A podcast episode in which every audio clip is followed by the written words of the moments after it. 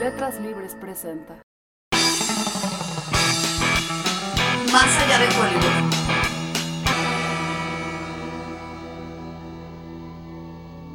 En los últimos 30 40 años se ha dado un cambio en el panorama religioso en Estados Unidos con el surgimiento de las mega iglesias.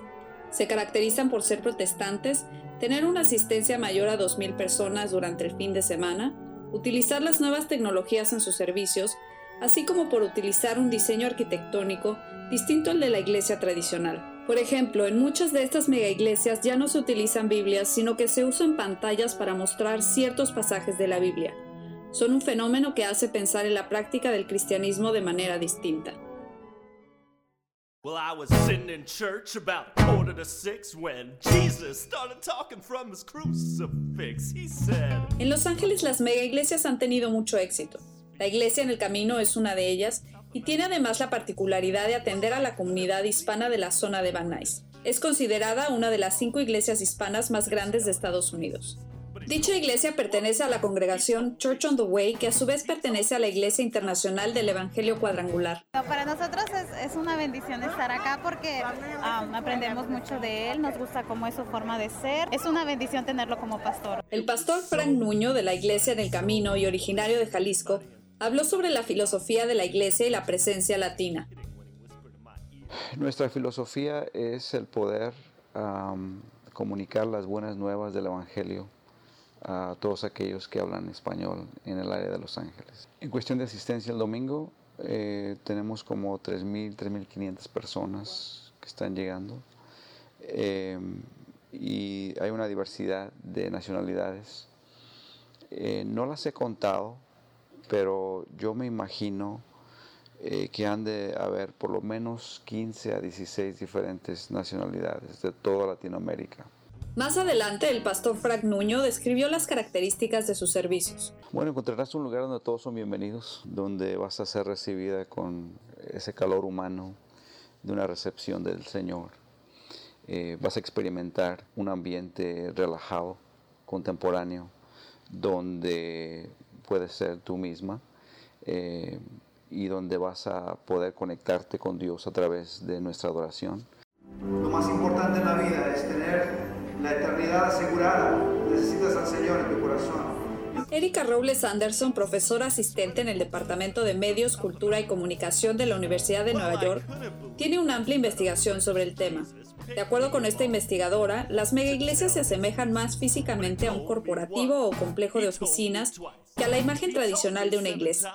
Erika Robles describe el interior de estas iglesias como anfiteatros equipados con pantallas y sistemas de audio con capacidades extraordinarias. La iglesia en el camino es más sencilla y austera que otras mega iglesias, pero aún así cuenta con tres pantallas, un buen sistema de audio, traductor simultáneo para las personas que no hablan español y tiene un grupo de música de 14 personas que es parte central de los servicios.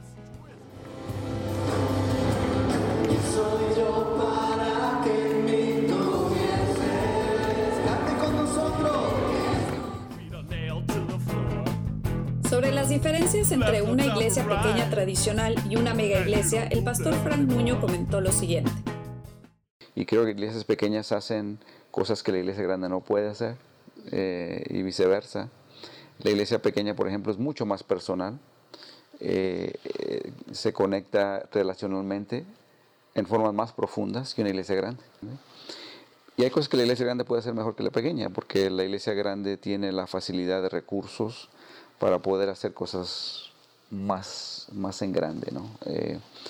conciertos, tener personas con mucha más capacidad porque tienes los medios para lograrlo, etcétera, etcétera. Más adelante habló sobre la experiencia de estar en una mega iglesia que tiene capacidad para tanta gente. Yo creo que sí eh, hay una diferencia cuando estás en un, lugar más grande, obviamente. Creo que visualmente hay, un, ambiente generado por una masa de personas. Esto es cierto en un partido de fútbol, como lo sería en, en cualquier estadio. Eh, si no llega mucha gente al estadio, como últimamente no llegan a ver las chivas, eh, es diferente que cuando el estadio está lleno, o sea, hay, una diferencia. Pero en términos de la presencia de Dios, no creo que sea diferente.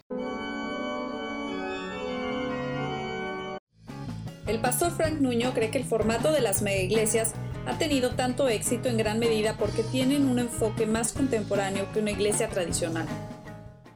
Yo creo que es una presentación del Evangelio en una forma más contemporánea. Pero creo que no es un fenómeno de Estados Unidos, yo creo que en todas partes del mundo y mayormente en Latinoamérica hay un crecimiento muy fuerte eh, de, este formato, de esta forma de, de comunicar las buenas nuevas. Pero creo que cada generación tiene que recibir el mensaje en acorde a, su, cultura, a su contexto.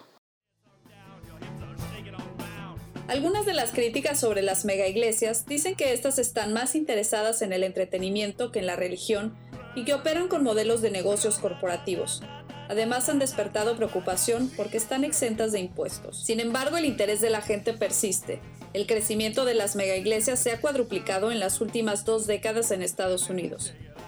Hay 1.600 iglesias registradas y más de 6 millones de norteamericanos asisten a este tipo de iglesias cada semana.